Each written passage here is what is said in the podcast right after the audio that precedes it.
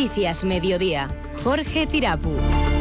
Hola, ¿qué tal? Buenas tardes. El día después de conocerse la sentencia del Supremo que anula el traspaso de las competencias en materia de tráfico Navarra, se han sucedido las interpretaciones jurídicas. Aquí, en Onda Cero, el catedrático de Derecho Constitucional Manuel Pulido ha insistido en que el Supremo tumba el traspaso al centrarse en que el mejoramiento no reconocía la exclusividad de tráfico a Policía Foral, algo de lo que discrepa el profesor de Derecho Administrativo de la UNAR y Romeo, quien considera que el alto tribunal debe retrotraerse a los derechos históricos recogidos en la ley pactada de 1863. El Tribunal Supremo lo que no ha aceptado es como una cosa inconcusa, es decir, incontrovertible, Navarra ostentase de, de, facto la regulación y la vigilancia de las carreteras en materia de tráfico porque lo hacía la Guardia Civil. No hay que remitirse al momento justo de promulgación de la LORAFNA a 1982, que es lo que está diciendo el Supremo, sino que hay que remitirse a la ley paccionada.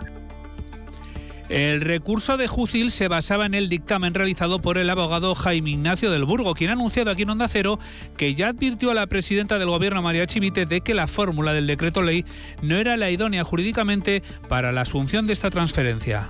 A la señora Chivite yo le mandé el dictamen y nos intercambiamos correos sobre el tema. Yo le dije que no era un camino adecuado, que la prisa en este caso no era buena consejera 18.400 personas teletrabajaron desde su casa en Navarra en el último trimestre del año pasado, un 7% del total de los trabajadores, según un informe que ha presentado hoy Comisiones Obreras. El sindicato constata que buen aumento, aunque no alcanza los niveles de Madrid, Cataluña o la comunidad autónoma vasca. Joseba Eceolaza.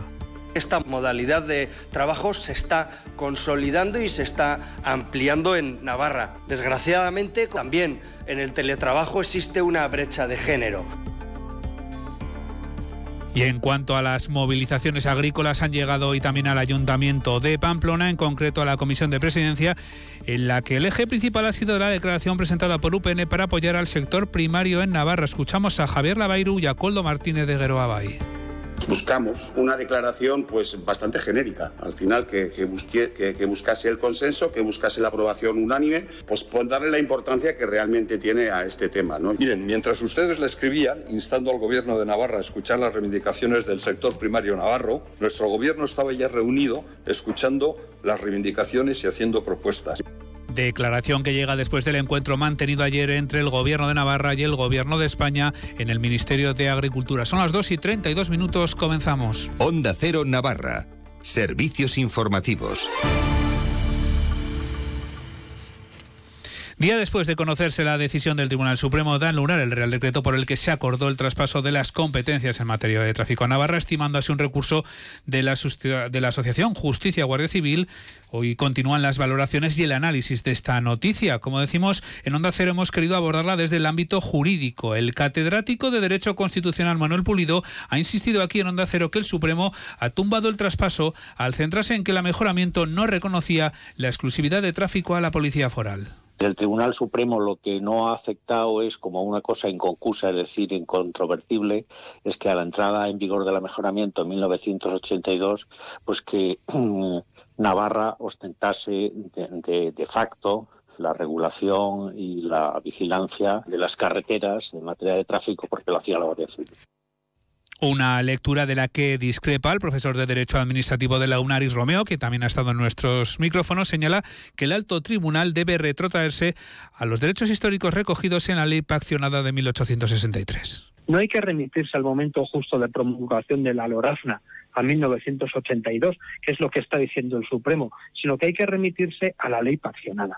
¿Y por qué? Porque ese es el régimen de remisión eh, en cuanto a los derechos históricos que marca la propia LORAFNA y, es eh, la remisión eh, clásica que se hace en otro tipo de competencias forales.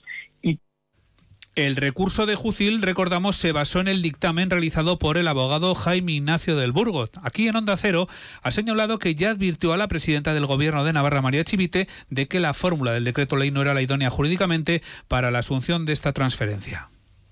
A la señora Chivite yo le mandé el dictamen y nos intercambiamos correos sobre el tema. Yo le dije que no era un camino adecuado, que la prisa en este caso no era buena consejera, porque, bueno, ¿qué es lo que ha pasado? Eh, a toda prisa había que hacerlo, pero ¿por qué? Porque había un pacto político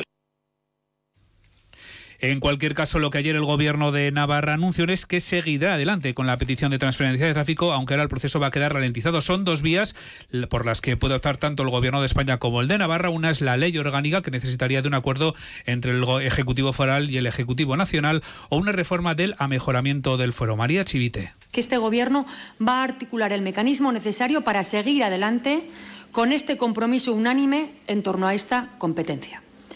Quiero recordar que en tanto el informe de la asesoría jurídica del Gobierno de Navarra como el informe de las letradas del Parlamento de Navarra concluyeron que la vía del Real Decreto era la correcta para dar soporte jurídico al mecanismo de traspaso.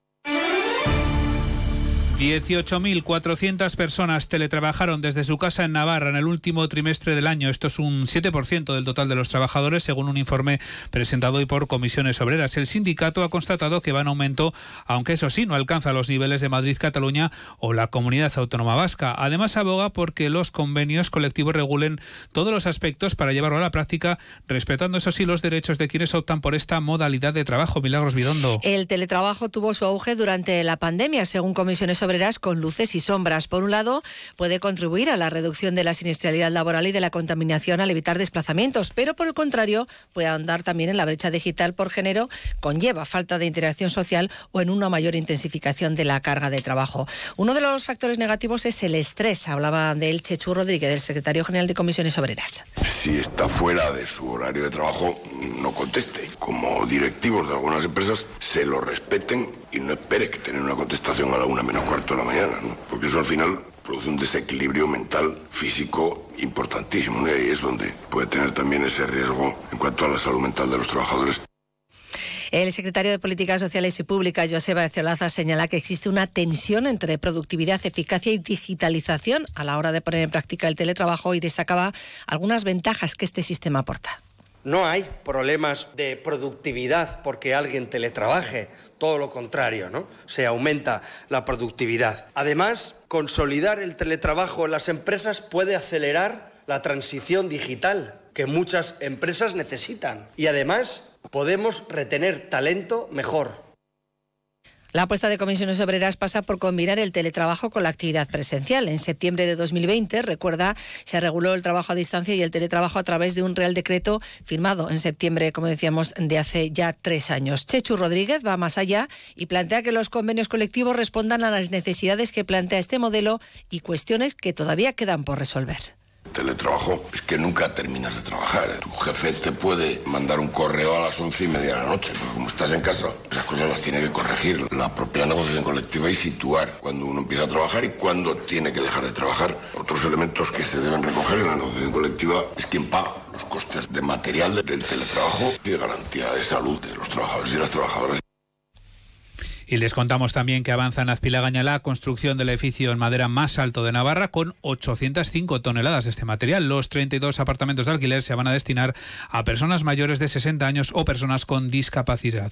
Lo ha anunciado la, la vicepresidenta tercera y también consejera de vivienda Begoña Alfaro y desde luego pues bueno un, formato y un público al que se dirige eh, que pretende garantizar el acceso a una vivienda asequible, a una vivienda digna pues para personas que a priori tienen una situación más difícil para, para encontrarla. Eh, además, totalmente integrado en el entorno urbano. Navarra ha trasladado ayer al ministro de Agricultura, Luis Planas, una propuesta de modificaciones en la PAC consensuada con las organizaciones agrarias. Un encuentro que llega después de las movilizaciones de los últimos días y también con los eh, la plataforma 6F dividida.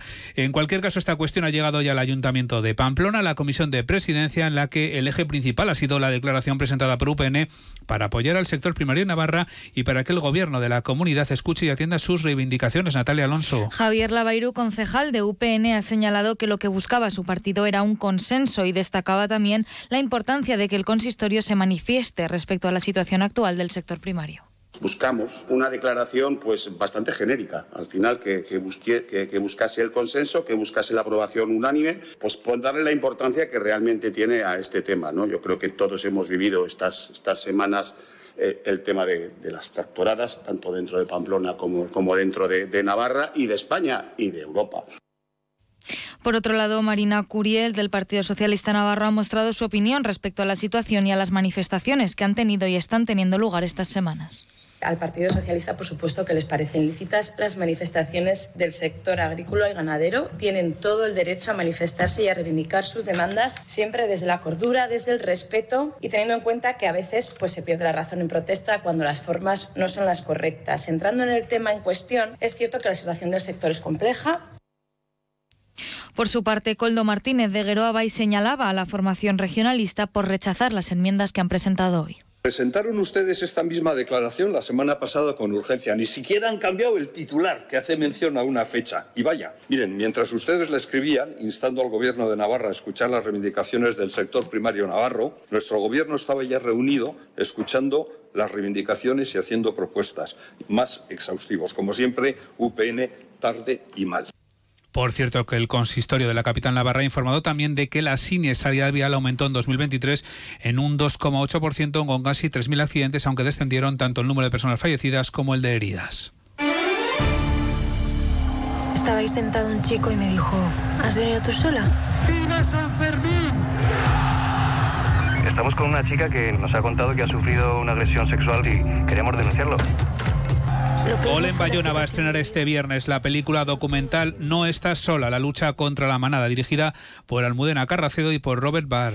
Un film que abordará de manera completa no solo los hechos de aquel 6 de julio de 2016 en Pamplona, sino también lo que sucedió alrededor del mediático caso. No estás sola entreteje tres historias de violencia hacia las mujeres a través de la voz de la voz ficcionada de la víctima de los Sanfermines, de una segunda víctima de la manada en Pozo Blanco y por último de Nagore Lafash, asesinada en los Sanfermines de 2008. Con 60 horas de entrevista, 50 horas de material audiovisual y casi 1.000 de material de archivo, la película documental se gestó durante tres años y medio y a través de 18 personas entrevistadas entre policías, la fiscal, el abogado del Ayuntamiento de Pamplona, su alcalde Joseba Sirón, activistas y periodistas. La previsión del tiempo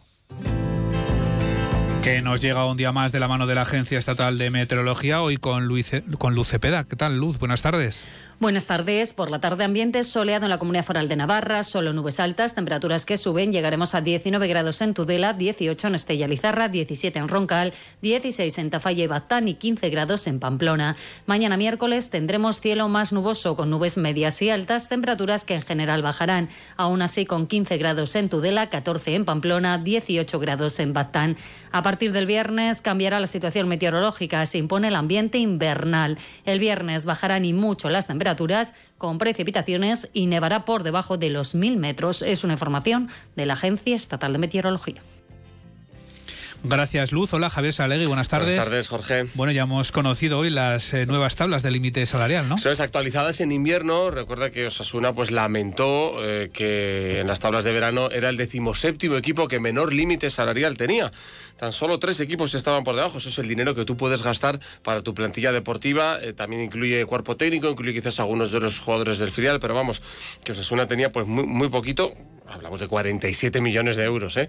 Ahora ha subido la cifra eh, casi en 6 millones hasta 52 millones 996 mil, 53 millones de euros, pues por la masa salarial que se ha liberado y por los, traspasos de, invierno, el Chimi Ávila, Damaboiro, etcétera. De manera que no sube hasta la decimocuarta posición. Supera por poquito a Rayo Vallecano, a Girona y a, Cádiz y otros pues se mantiene más arriba. El que más tiene el Real Madrid, 700 millones, el Barça 200, el Athletic 100 y por ahí van los demás. Pero bueno, eso es una con sus 53 3 millones, ahí está peleando, décimo cuarto. Se mejora un poquito la cosa como lo deportivo. Por cierto, em, Juan Cruz y Rubén Peña no se han ejercitado, lo han hecho de manera individual en el día de hoy en Tajonar, no con el grupo. Todo esto en un gran día para donar sangre, porque cualquier día es un buen día para llevar a cabo esta acción solidaria que salva vidas.